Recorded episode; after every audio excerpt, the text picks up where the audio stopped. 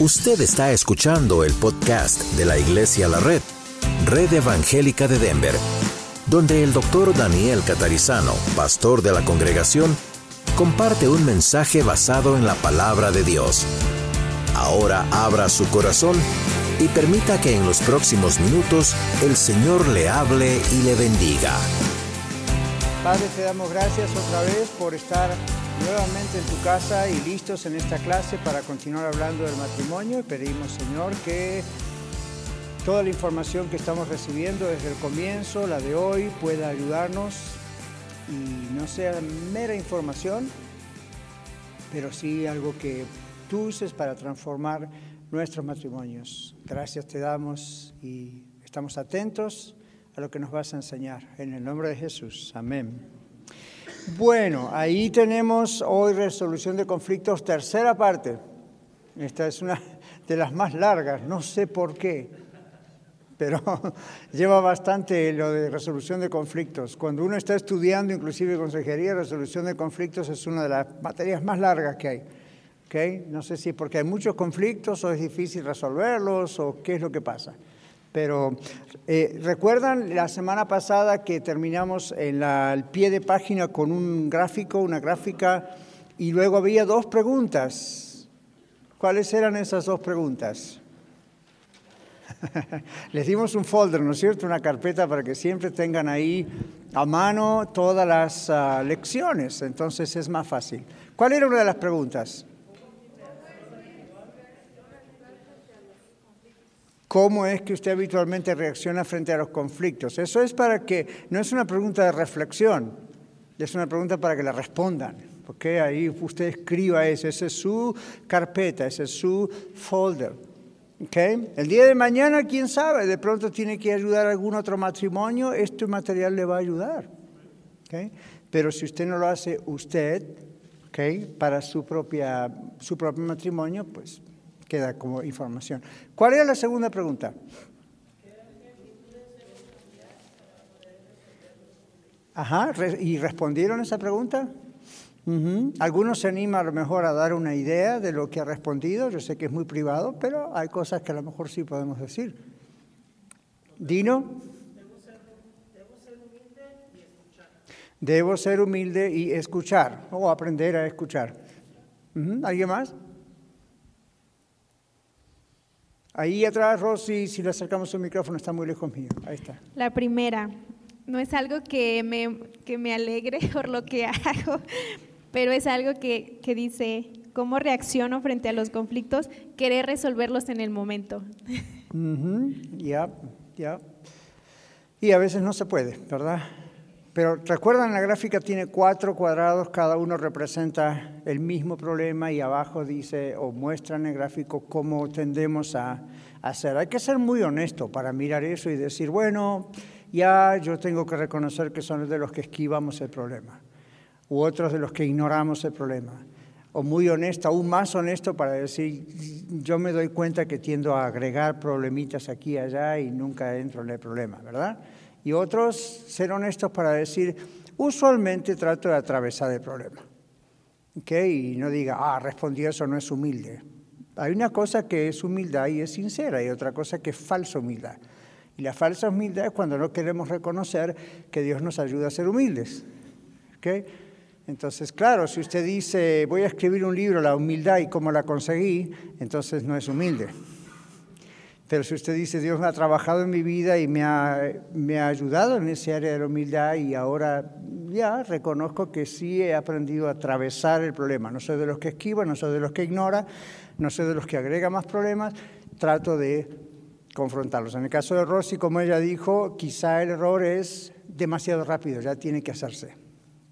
Y si uno es Ah, eso funciona para cuando uno es un individuo solo haciendo algo, ¿no es cierto? Por ejemplo, estoy frente a una máquina, no sé cómo funciona, yo tengo que hacerlo.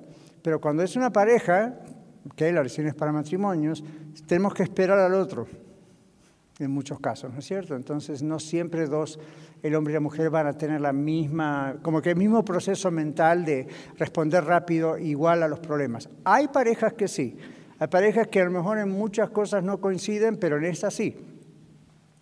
Entonces cada uno tiene que ir mirando, ok, cómo, cómo somos. Yo les pregunto antes de entrar a la lección de hoy, ¿qué hacemos si al mirar esa gráfica o gráfico, uh, usted dice, yo soy, uno de ustedes dos dice, yo soy de los que tiende a esquivar el problema, y el otro dice, yo soy de los que tienden a confrontar y atravesar el problema. ¿Qué hacemos? Son dos approaches diferentes. ¿Cuál sería la solución? ¿Separarnos y buscar a otro que lo haga como yo? No. Juan, ponerse de acuerdo. Entonces, de los dos en ese caso que puse, ¿quién tendría que aprender? ¿El que aprendió a atravesar los problemas o el que siempre los esquiva? El que los esquiva tiene que ir a aprender. Bueno, le puede preguntar al otro, ¿cómo haces tú para tener esa facilidad de poder atravesarlo? ¿sí? O si uno dice uno de los dos, siempre que están platicando o tienen uh, conflictos, tiende a agregar esos, ¿se acuerdan los pequeños cuadraditos? Tienden a agregar otros problemas y después de la lección se dio cuenta, ah, eso es un error, no debo hacerlo. Llevó humildad a reconocerlo. ¿Y ahora qué podría hacer para aprender a cambiar y llegar a aprender a atravesar los problemas? ¿Qué tal si su cónyuge aprendió ya a hacerlo, ¿qué haría usted? ¿No le preguntaría cómo se hace? ¿Cómo lo logras? ¿O es demasiado orgulloso para decir, yo sé que lo hace bien, pero no le voy a preguntar? Prefiere preguntarle al pastor. Pero que no se entere que yo sea así. Tengo noticias para usted, ya se enteró. Porque eso es muy fácil de ver. Que yo mismo en consejería lo vivo lo vivo. Escucho personas hablar y me doy cuenta, ok, esta persona es de las que van derecho al problema, esta persona es la que tiende a esquivar, esta persona es la que lo ignora y esta persona es la que le sigue agregando problemitas al asunto. Es muy fácil de detectar, ustedes lo detectaron en su matrimonio, no necesitan un título, fácilmente se dan cuenta. Entonces, en cuanto se dan cuenta, algo hay que hacer. Ahora, vamos a la lección de hoy. Aquí vamos a hablar hoy bastante del origen o raíz de los problemas. Y más adelante yo les voy a decir, no es la solución saber la raíz, pero es gran parte de la solución. Entonces comenzamos aquí diciendo, el origen o la raíz de nuestros problemas es el pecado. Todos sabemos eso. Los seres humanos somos pecadores, aún los salvados por Cristo Jesús. Nuestra naturaleza pecaminosa, ahí la carne, como dice Pablo, sigue tirando, ¿ok? Entonces tenemos que luchar contra eso siempre. Dice aquí, pero hoy veremos cómo responder a esta realidad de que hay una raíz, de que hay un origen y, cómo se manifiesta esa raíz. Pecado es pecado, pero tiene muchas formas, ¿verdad? No es lo mismo un pecado de adulterio que un pecado de robo, que un pecado de mentir, que un pecado de insultar. Todo es pecado, pero tiene diferentes formas.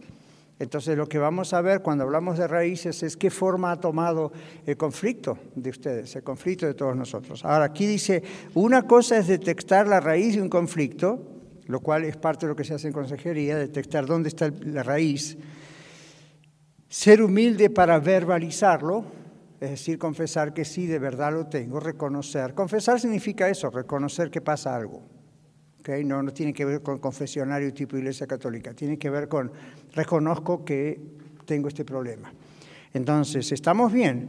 Una cosa es detectar cuál es el problema o la raíz del problema, luego ser humilde para verbalizarlo, todo está muy bien hasta ahí.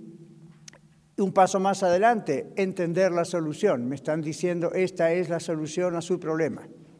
Leo la Biblia, o hablo con el pastor, o hablo con un consejero, o hablo con otro matrimonio, y capto, ya sé cuál es la raíz, ¿okay? ya sé por qué reaccionamos de esta manera o cada uno de nosotros reacciona de esta manera.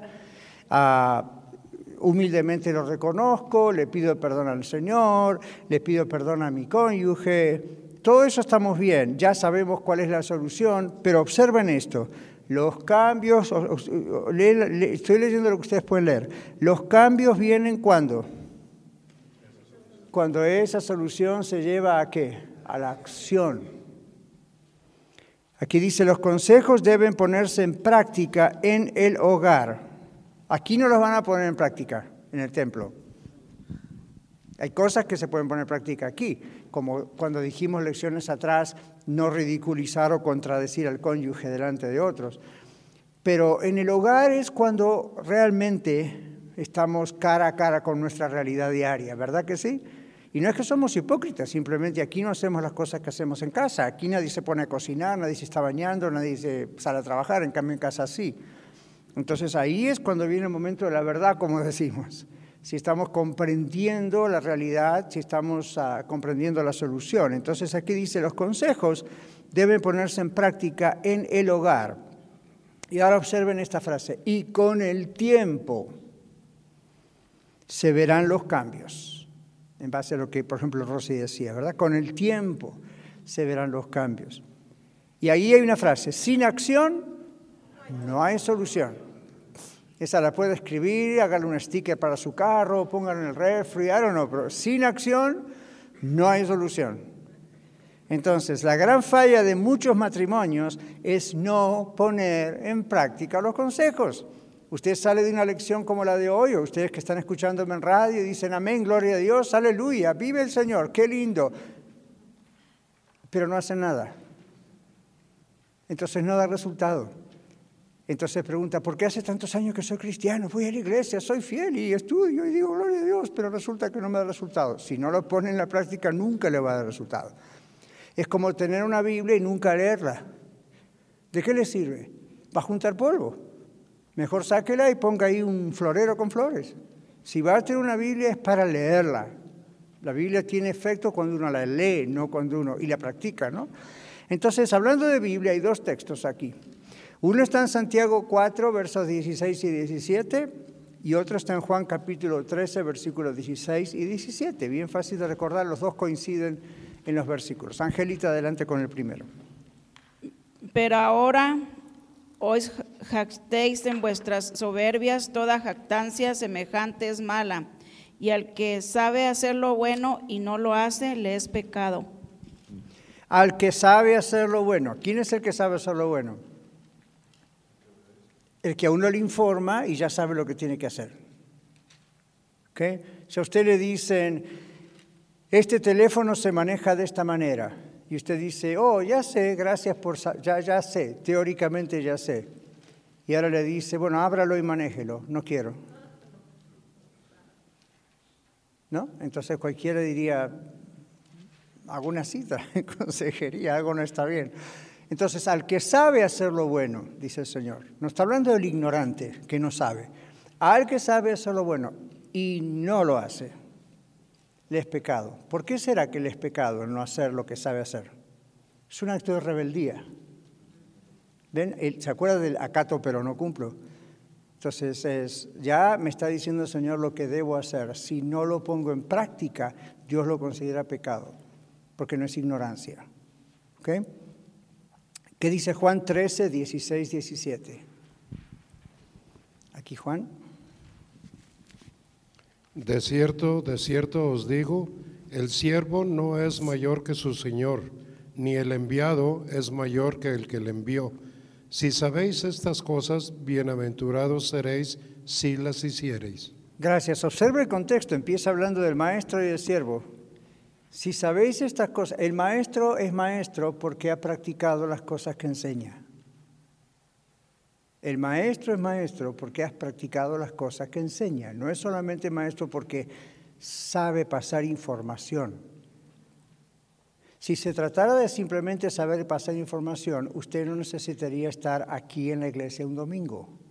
Simplemente en su casa, abre la Biblia y se acabó. ¿Verdad? Y hay gente que piensa eso erróneamente. ¿Para qué necesito ir a una iglesia? Yo tengo la Biblia, la leo en casa, ya está.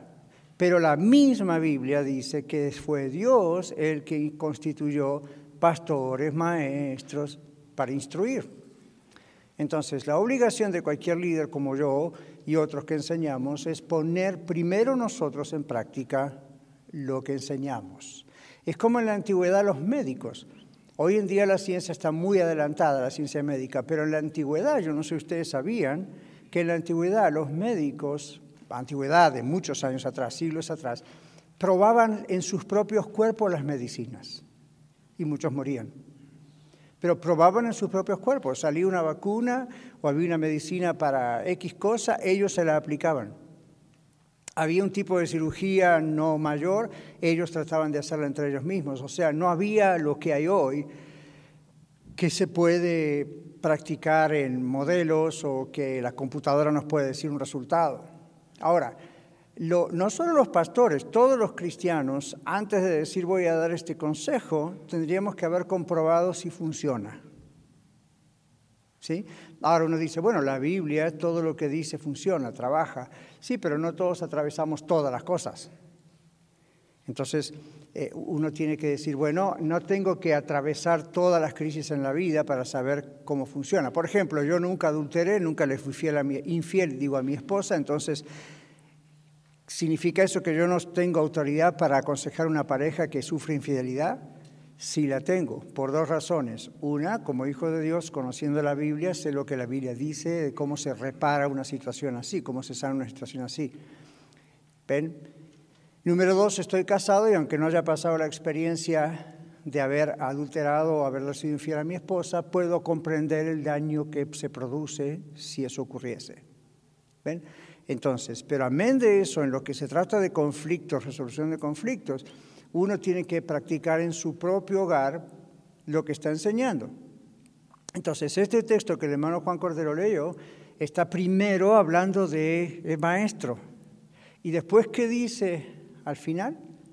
En el segundo versículo, si sabéis estas cosas, bienaventurados seréis si las hicierais.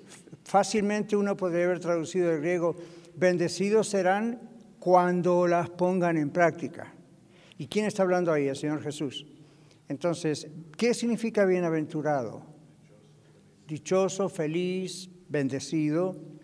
Entonces, para nosotros, hablando del matrimonio, toda la información que el Señor nos da a través de la Biblia, vía el pastor, van a dar resultado en nuestro matrimonio solamente cuando las ponemos en práctica.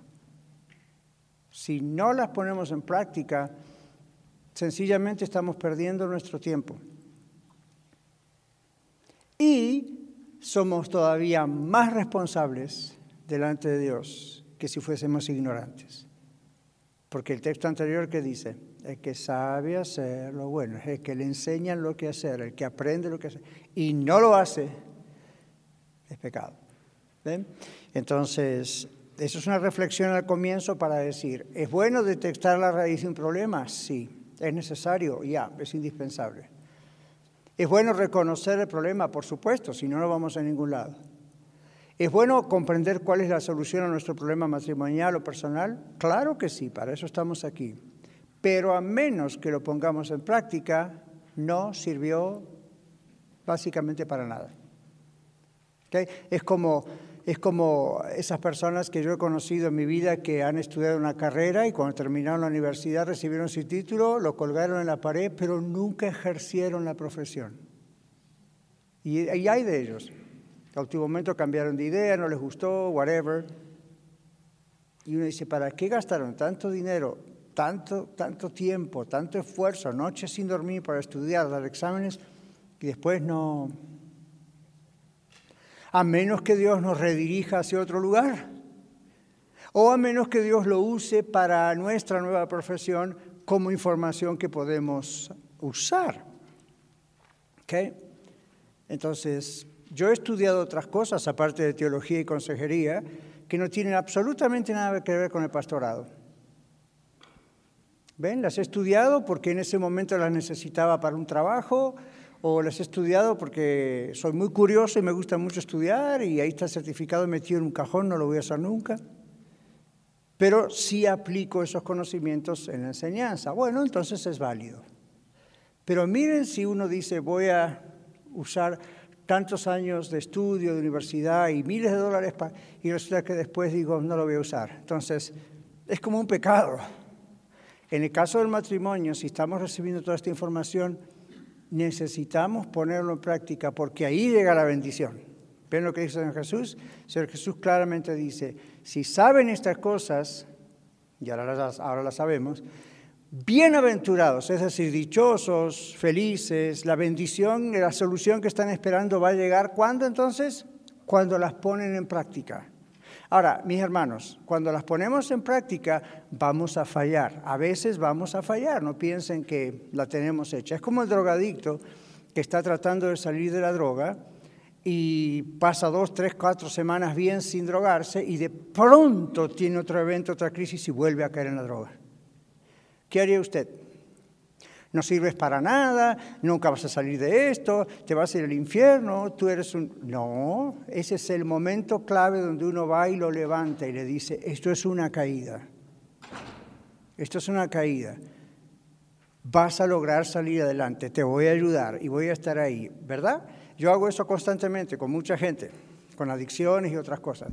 No, ok, como dice un, bueno, hay un refrán en español por ahí que dice un tropezón no es caída. Saben que es un tropezón, ¿verdad? Cuando uno tropieza pero no llega a caer. Entonces, más o menos se aplica esa idea. Un adicto, un alcohólico, a menos que en un milagro de Dios, como aquí en la iglesia también ha ocurrido, Dios le quite eso, puede tener recaídas. Igual que usted y yo. Supongamos que decimos nuestro pecado es ser mitómanos, es decir, tenemos la manía de mentir. Pero Dios nos está ayudando, nos está corrigiendo y estamos contentos. Pasamos un mes, no dijimos ninguna mentira y de repente otra vez mentimos y no nos dimos cuenta. Y nos sentimos tan mal que la, la, cosa que yo a veces escucho es, ve, yo no sirvo para ser cristiano. Como si ser cristiano es ser carpintero o ser albañil o ser jardinero. No es una profesión. Entonces es, Dios cambiando nuestra vida y de pronto es posible que caigamos. Ahora, dependiendo de la reacción que tenemos en una caída, avanzamos y aprendemos o nos quedamos estancados allí y volvemos para atrás. ¿Verdad que sí? Entonces, ¿acaso quién de nosotros, incluyéndome a mí, quién de nosotros nunca ha vuelto a caer en algo que ya había vencido? Todos con algunas excepciones, ¿no es cierto? Hay alcohólicos que nunca más volvieron a caer en el alcoholismo, pero no hablemos de una adicción o una cosa tan fuerte, cualquier otra cosa, como una mentira o con... Y no estoy diciendo eso es menor que lo otro, lo que estoy diciendo es menos complicado de vencer que lo otro, ¿verdad que sí? Entonces, lo mismo con sus hijos, ya vamos a llegar al tema de los hijos domingos más adelante. Usted le está enseñando algo, está contento porque ve progresos y de pronto fallaron otra vez. Es parte del proceso, mírelo como un proceso. No lo mire como aquí se acabó todo, perdí mi tiempo. No, es parte de un ¿qué? proceso. Mire, ese Señor nos sacará la salvación cada vez que cometemos otro error o caemos otra vez en algo. Por eso lo maravilloso que tienen todos que entender, yo, usted y los que están en radio y en podcast, es esto. Cuando el Señor Jesucristo murió en la cruz por nosotros, la Biblia dice que la sangre de Cristo nos limpia de todo pecado. Eso significa de todo pecado pasado, presente y futuro. Ahora usted dice, no, no diga eso porque eso da como que licencia para pecar en el futuro. No, un verdadero hijo de Dios no le gusta andar pecando, no está buscando pecar. Pero como todavía estamos en este cuerpo y en este mundo, de pronto descuidamos nuestra mirada del Señor y ¡boom! caemos. Se sabe que es un hijo de Dios o una hija de Dios porque el Espíritu Santo le convence, se arrepiente, pide perdón, repara el asunto y trata, hace todo de su parte para no volver a caer. Si no es un hijo de Dios, who cares, no le importa. ¿Ven? Entonces, pero el Señor ya ha pagado con su sangre por todo. Lo que el Señor hace es disciplinarnos si nosotros no nos arrepentimos. Pero recuerde que Dios disciplina, dice la Biblia en el libro de Hebreos, a sus hijos. Como yo a veces pongo el ejemplo, hay niños en mi vecindario, me gustaría disciplinarlos, pero no son míos. ¿Ok? No son míos. Ni voy a los padres a decirles, esto es lo que usted tiene que hacer. No son mis hijos, ¿ven? Entonces, pero a los míos, pregúntenles si alguna vez no los hemos disciplinado. Y aquí está mi mamá también, así que le pueden preguntar si alguna vez no me ha tenido que disciplinar a mí. La respuesta es no. no como ustedes piensan. All Seguimos aquí. Es indispensable analizar entonces de dónde proceden los desajustes, cuáles son las raíces de los problemas, los desajustes de la personalidad y de la relación matrimonial. ¿Vieron? Son dos cosas. Una es ajustes de la personalidad, y estamos hablando del individuo, del hombre, de la mujer, del esposo, de la esposa. Y luego dice los ajustes de la relación matrimonial, ahí estamos hablando de los dos.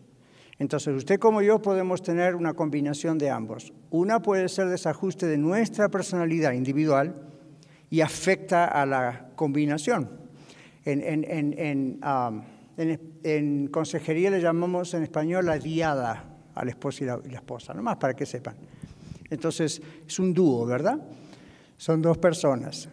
Si uno de los dos tiene algún, si uno de los dos tiene algún conflicto a nivel de un desajuste en su personalidad emocional o algo mental, o inclusive espiritual, va inevitablemente a afectar al matrimonio. Inevitable, porque somos dos. Y además de eso hay desajustes en la relación mutua. ¿sí?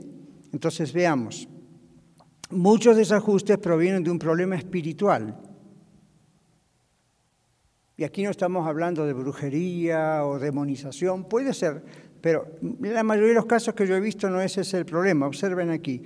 Muchos desajustes provienen de un problema espiritual. Y entre paréntesis yo les pongo en el bosquejo cuáles son estos problemas. Interpretaciones incorrectas o ignorancia de la Biblia.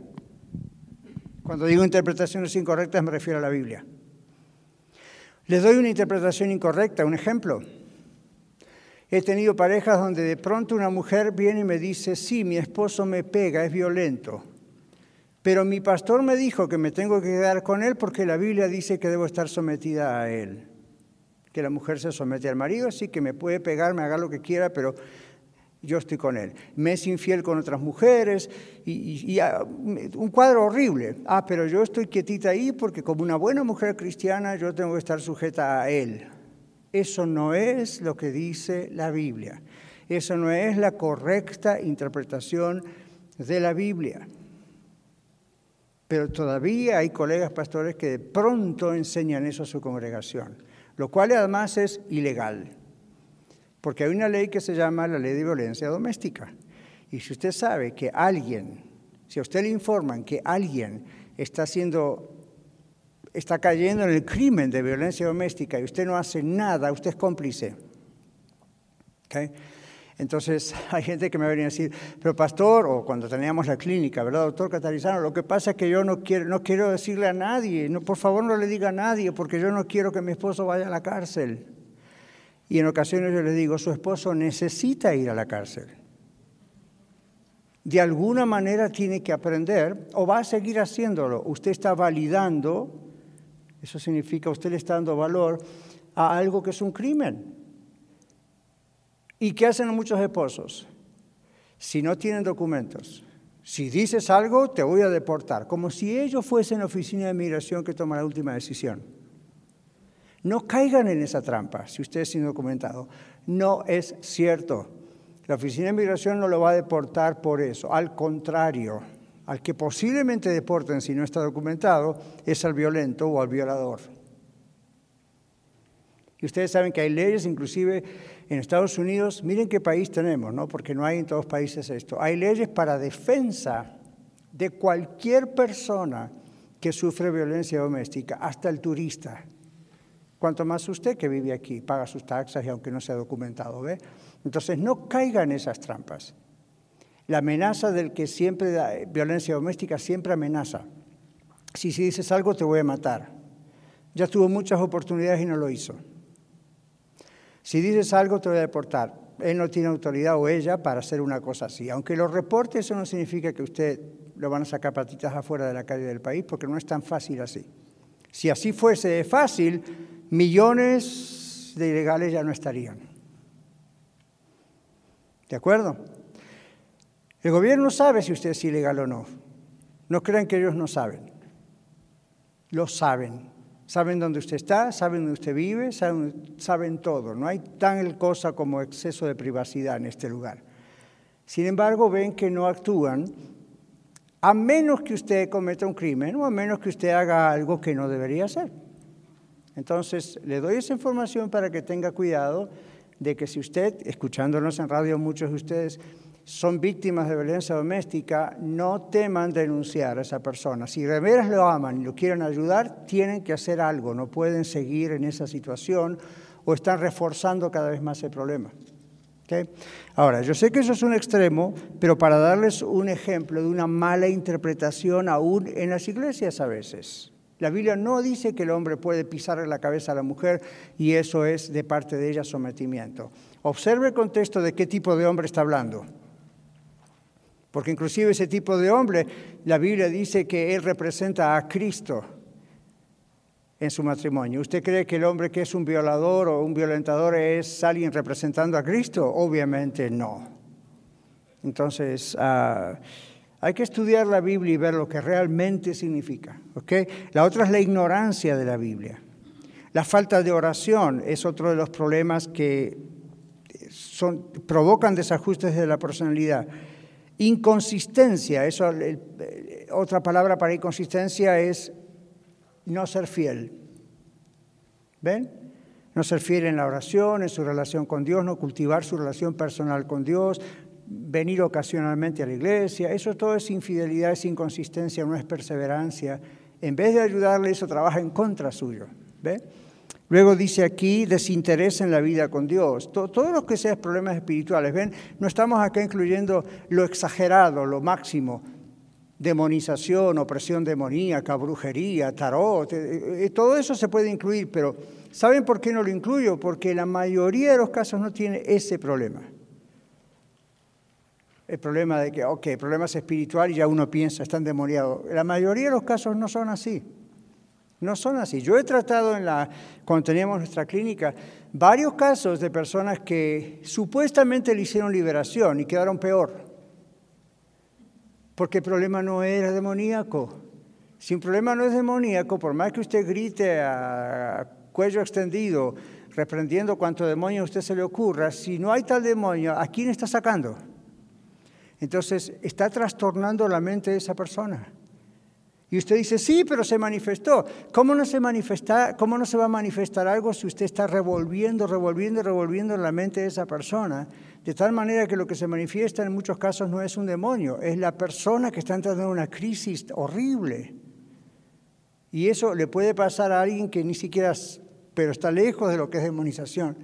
No estoy negando que también hay opresión demoníaca, no estoy negando que hay endemoniado. Lo que le estoy diciendo es, no corras tan rápido a eso. Es un extremo. ¿Me siguen? Esto que está en el papel es lo que más ocurre. Falta de oración, inconsistencia, infidelidad, falta de conocimiento de la Biblia, mala interpretación de la Biblia. Eso es más común para trastornar a una persona que lo máximo, que lo extremo como la demonización. Ahora, seguimos acá. La psicología moderna puede ser útil, aunque limitadamente, dice aquí. El puede ser útil significa que no siempre es útil. Pero a veces puede ser útil, pero observe aquí la aclaración, limitadamente. Para ciertos problemas de la conducta puede ser útil. Pero cuando el origen de tales problemas de la conducta es espiritual, ¿qué dice aquí? No le va a ayudar la psicología. Si su problema es espiritual, la, psicología no le va a ayudar.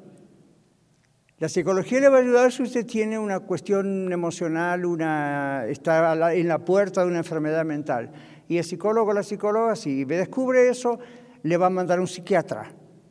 Un psiquiatra es un médico, él o ella son médicos, así como el médico que es de otras especialidades. La psiquiatría es una especialidad o una especialización en el campo de la medicina.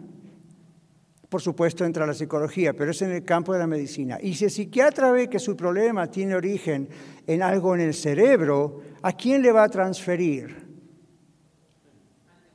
Hay un neurólogo. ¿Ven? Entonces el neurólogo observa con tomografías y con cuantas cosas, mira si en su cerebro hay algo que está dañando fisiológicamente, físicamente el asunto. Y aunque les parezca, a veces la gente, especialmente los cristianos, somos tan ignorantes en esto. Yo quiero que nos eduquemos en esto de una vez por todas.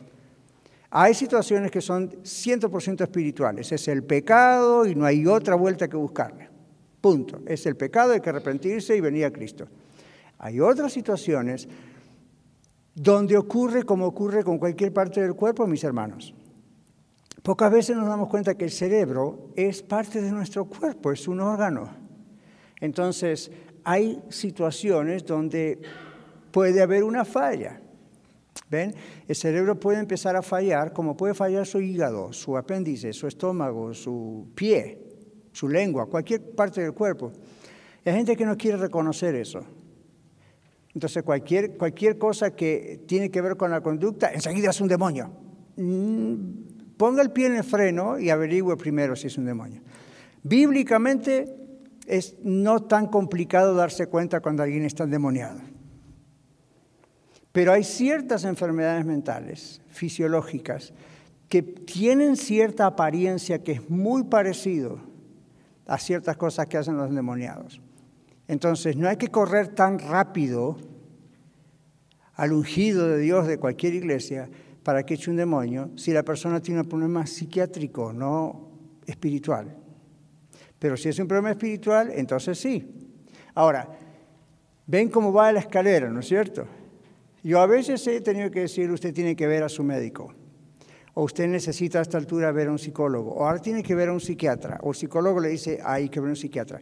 Y el psiquiatra le estudia, le analiza y le dice, me parece que su problema no es tanto mental, sino cerebral. Y acá algo puede estar, una fisura, un golpe, algo, una conclusión, algo puede estar pasando. Y eso solamente se descubre con un estudio. Entonces, hoy en día, gracias a Dios, la ciencia ha avanzado hasta poder ver el cerebro. Yo lo he visto, tengo fotografías del cerebro muy interesantes. Por ejemplo, tengo fotografías de lo que la marihuana hace en el cerebro, y es horrible. Lo que otras drogas hacen en el cerebro, y es horrible. Y tengo noticias, lo que la pornografía hace en el cerebro, y es horrible. Entonces cada vez más se va a descubrir, lo que el alcohol y otras cosas, cada vez más se va descubriendo y se puede ver eso. ¿sí? Entonces la psiquiatría, como es medicina, en algunos casos va a recomendar medicinas. Hay cosas que hay que regular, hay químicos que no andan bien, ¿ven? Entonces cuando se trabaja con eso, además de con el consejero, el psicólogo, el pastor, es un equipo de personas que trabajan para resolver o ayudar a resolver el asunto. Ahora, en su matrimonio pudiese ocurrir que en algún caso el problema que origina la mala reacción y de ahí el conflicto pueda ser un problema médico. ¿Me siguen o es demasiado no espiritual para la iglesia? Puede ser un problema médico. ¿Ven? A mí, vayamos a lo más sencillo que ocurre en cualquier matrimonio. La mujer pasa por sus periodos menstruales cada mes. Es un tiempo delicado. Algunas mujeres casi lo pasan sin mucho problema. Otras mujeres es un problema para ellas cada mes, varones. Entonces su mood, su estado de ánimo cambia. No cambia su personalidad, pero pueden estar demasiado sensibles y usted las mira un poco fuerte y lloran y usted dice, ¿qué trae? Yo, no fue tanto lo que dije, está hipersensible. Otras mujeres no sufren eso. Por eso hay que tener cuidado con las mujeres que no sufren eso, no tomen a las otras mujeres y les digan, eres una inmadura, a ti no te pasa. Cada cuerpo es diferente, ¿verdad que sí? Y cómo le han enseñado a cada dama para trabajar con su situación es diferente. Entonces no, no se puede generalizar todas las mujeres son iguales. No. Ahora vamos a los varones. Ocurre en los varones que todos los varones no somos iguales. Entonces, aún con nuestro estado físico, unos reaccionamos de una manera, otros reaccionan de otra. Lo mejor es conocerse y darle esa información a quién? A la esposa. Y la esposa al esposo. Y aprender a tomar sus tiempos para comprender eso, porque muchos conflictos en el matrimonio tienen que ver con eso, no hay comunicación el uno con el otro. Entonces el otro no comprende por qué usted reacciona de esta manera. ¿Por qué tal día está muy nervioso? ¿Por qué tal día está muy alterado?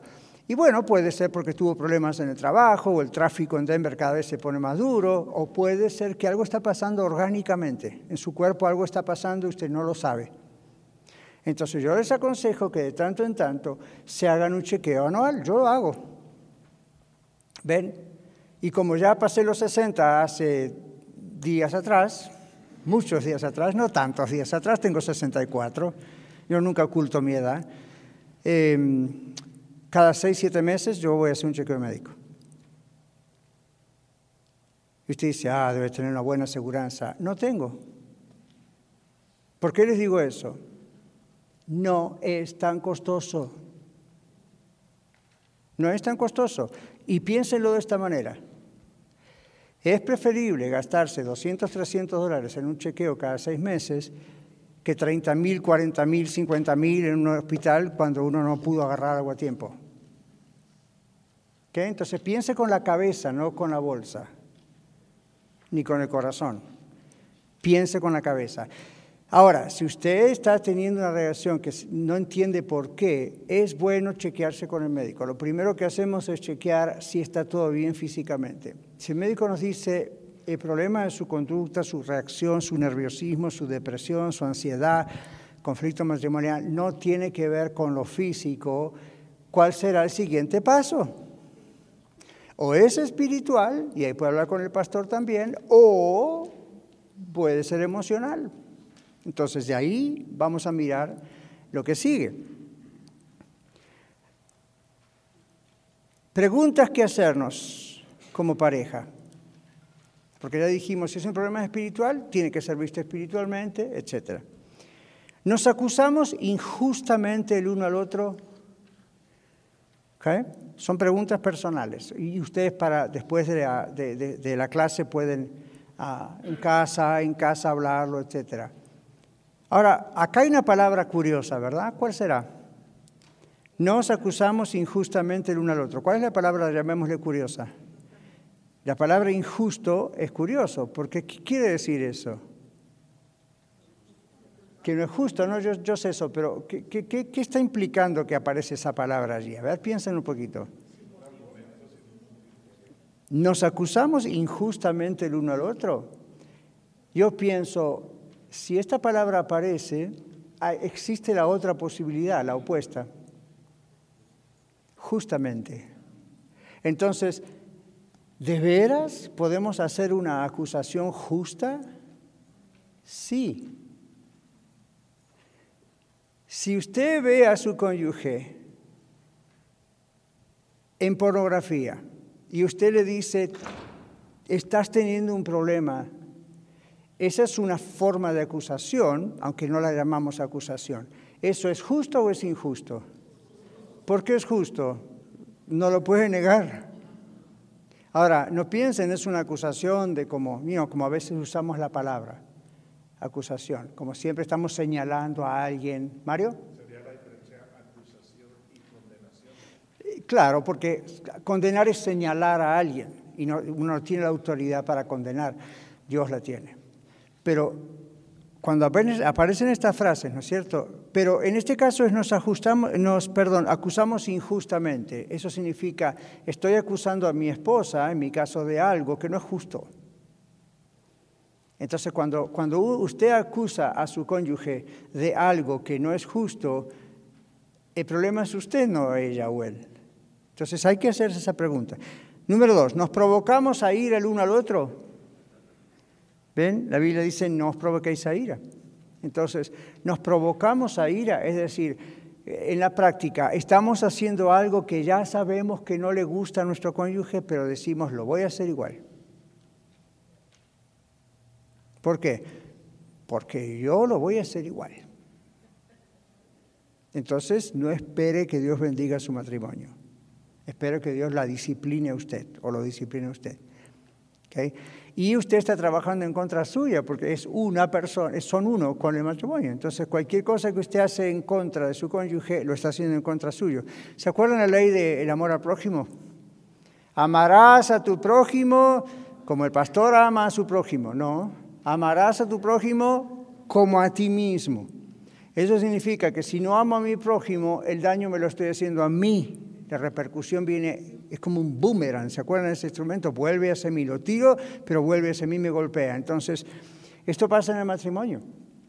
Entonces, hágase la pregunta, ¿nos estamos provocando a ir al uno al otro haciendo cosas que ya dijimos que no... no si, si, su cónyuge le dice, mira, esto me desagrada o no me gusta, deje de hacerlo. Pero usted piensa, bueno, pero es que no tiene razón en hacerlo, no importa, deje de hacerlo por amor a su matrimonio. Ahora usted dice, pero es que es un cabezón, no aprende. Usted no es Dios y usted no es la persona indicada para enseñarle, evidentemente. Entonces, no quiere decir que no le diga, no le recomiende, pero no trate de cambiar la personalidad de alguien. Cuando yo de consejería, eso me quedó clavado a fuego. No podemos nosotros intentar cambiar la personalidad o el temperamento innato de nadie. No, como pastor tampoco. No puedo yo cambiar a Juan Cordero su personalidad. Dios lo hizo así, Él es así, además de la suma de su historia, su temperamento, etcétera, etcétera. Entonces, cuando una persona va y ayuda a otra, escucha y guía, pero no, no tiene poder para cambiar. Así como no tiene poder para cambiar el color de sus ojos, o el color de su cabello, o su altura, ¿verdad? La misma Biblia dice de uno mismo que no tenemos ni poder para nuestra estatura, recuerdan, ni siquiera un codo. Nadie por más que quiera podrá agregar a su estatura un codo. Ni las mujeres que usan esos tacones tan grandes. Porque no es, eso es, están arriba, en cuanto se quitan los zapatos, pues tienen la altura que tienen. Sorry. okay. Entonces, uh, la Biblia dice, nadie por más que quiera podrá, entonces mucho menos a otra persona. Ven, entonces cuando uno, cuando uno uh, se provoca ira, está a veces tratando de cambiar quién es la otra persona y no es posible. Eso es parecido a lo que Dios le dijo a, a Pablo, ¿verdad? Dura cosa te es dar ¡oh! golpes contra el aguijón, como que no vas a cambiar la situación por, porque no te guste. ¿Ven? Pablo no podía cambiar la situación. Cristo es quien es Cristo y no había forma de que Pablo cambiara esa situación, ¿no? Para decirlo rápidamente. Entonces, nos provocamos a ira cuando tratamos de cambiar la personalidad de, nuestro cónyuge.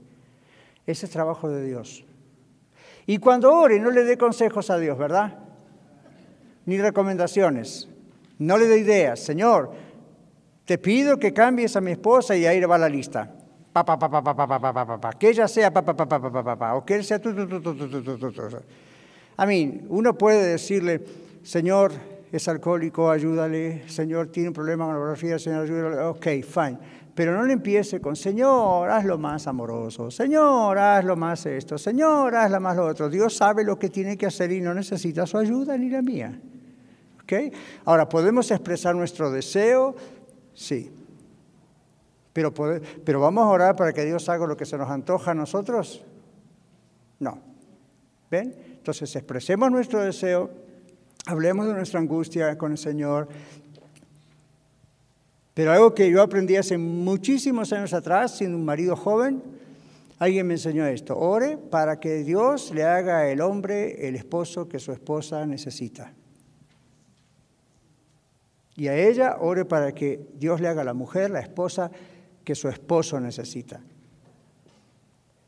Ahora, ahí está la gran pregunta. ¿Y qué es lo que ella o él necesitan? ¿Siempre será darle el gusto? No.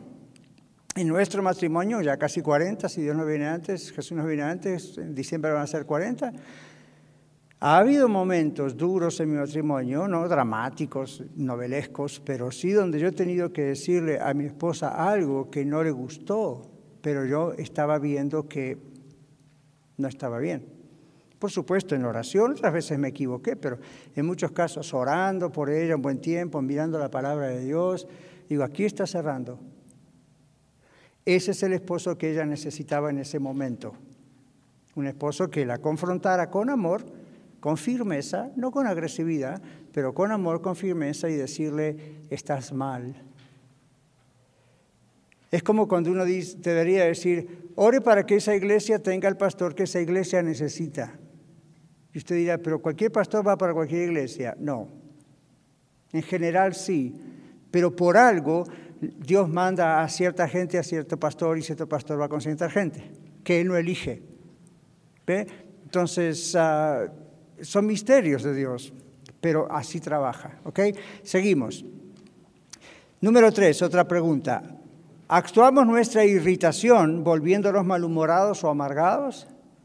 Es decir, todos podemos llegar a irritarnos. ¿Qué dice el texto de Efesios? Airaos, pero no pequéis. No se ponga el sol sobre vuestro enojo, o sea, no dejen que pase el tiempo, porque eso da lugar al diablo, realmente.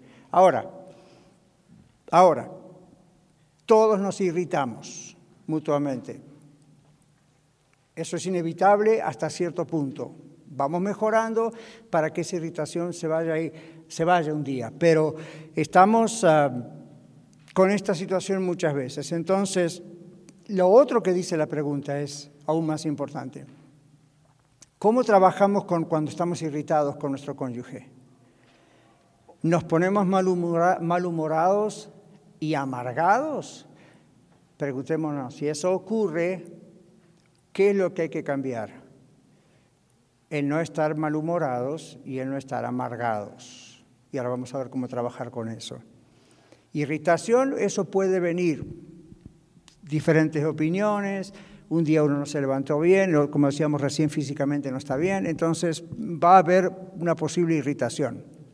Uno se irrita uno con el otro. El asunto es cómo trabajamos con eso como dice Efesios, ¿dejamos que se transforme una ira y así estamos o trabajamos con esto? Bueno, la gente inteligente y la gente que ama al Señor trabaja con este asunto. Número cuatro, debemos preguntarnos, ¿nos ponemos ansiosos? La ansiedad no es solamente la forma extrema de cosas como una depresión, un ataque de pánico. Eso puede llegar, pero aquí estamos diciendo, ¿cómo va el nivel de ansiedad cuando hay un problema en el matrimonio? Si yo les digo esto, volvamos a la gráfica del domingo pasado. Si esquivamos el problema, eso produce ansiedad. Si ignoramos el problema, eso produce ansiedad. Si le agregamos otros problemas al verdadero problema, eso puede producir hasta un ataque de pánico, porque empiezan los miedos, los temores, las mentiras en la mente. Si atravesamos el problema, va a haber un poco de ansiedad hasta que atravesemos el problema.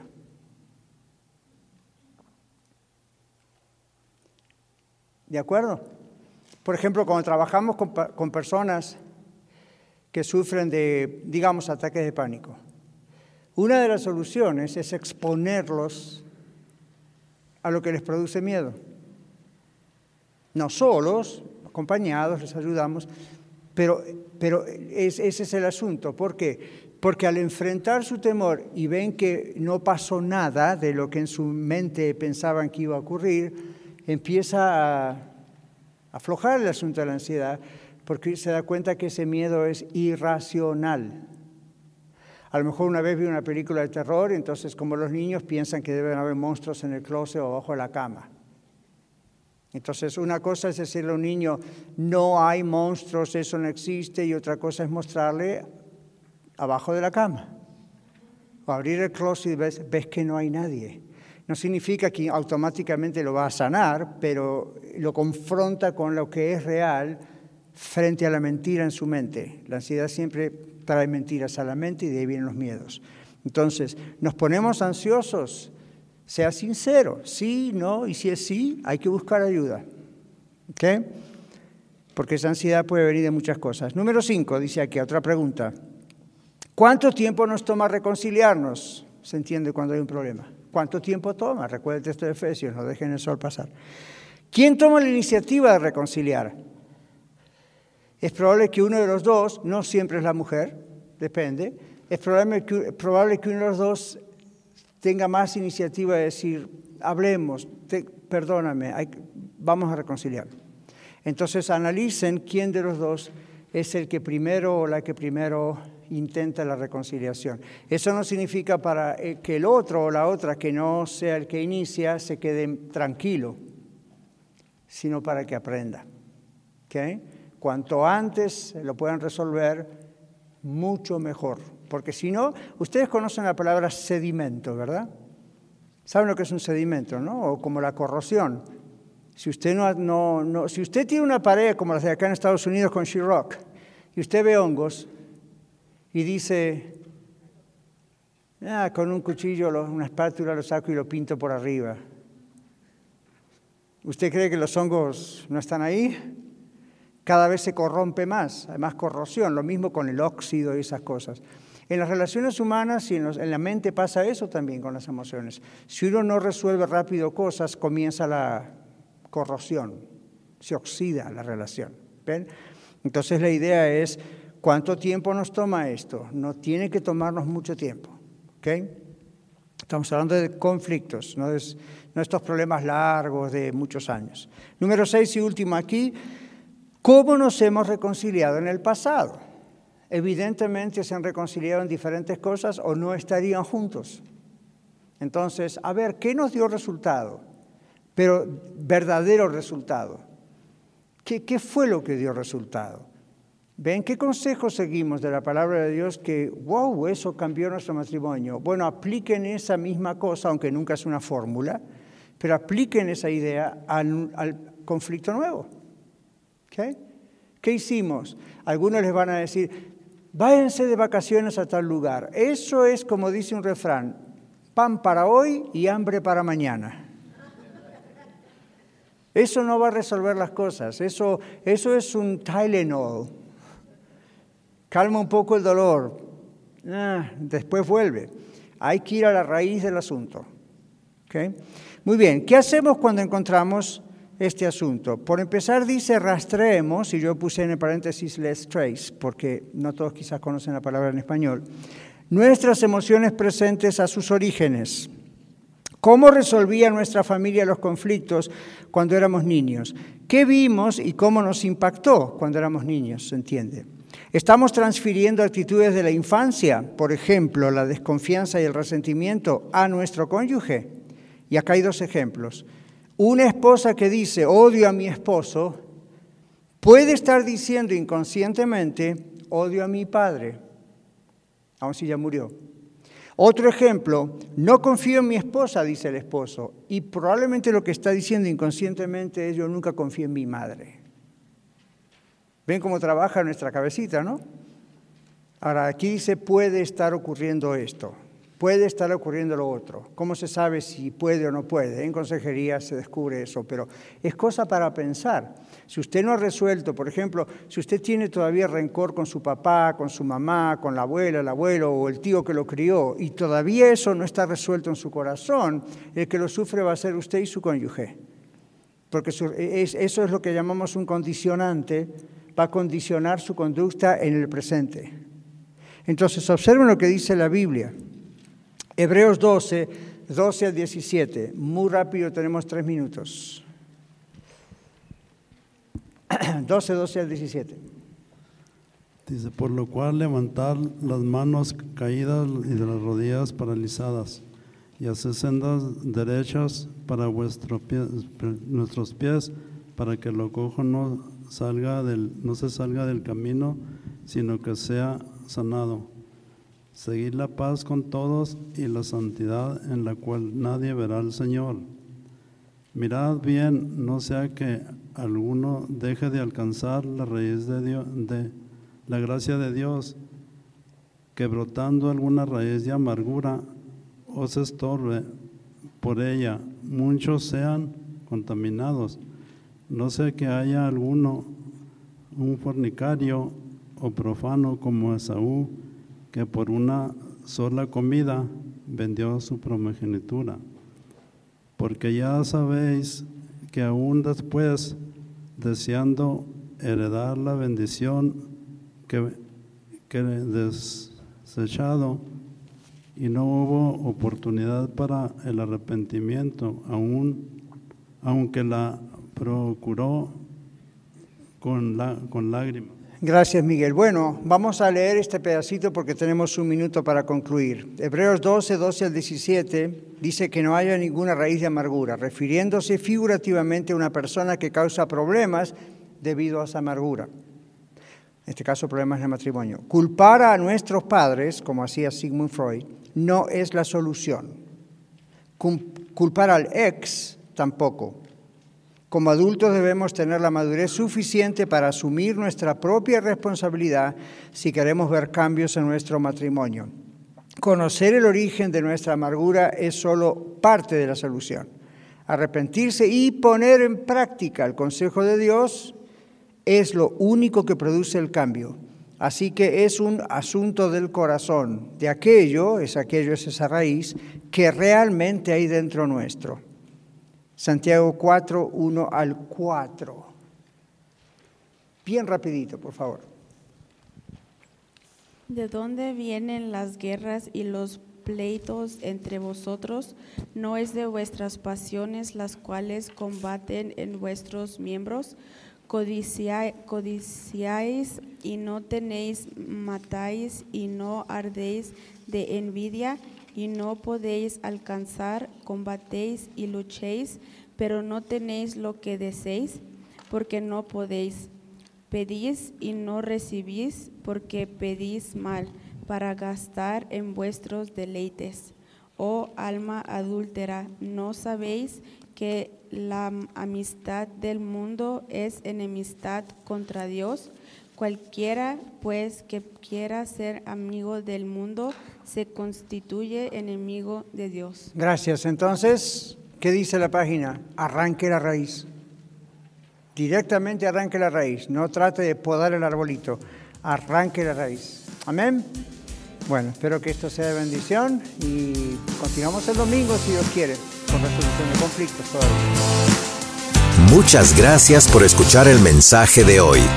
Si tiene alguna pregunta en cuanto a su relación personal con el Señor Jesucristo o está buscando unirse a la familia de la Iglesia La Red, por favor no duden en contactarse con nosotros.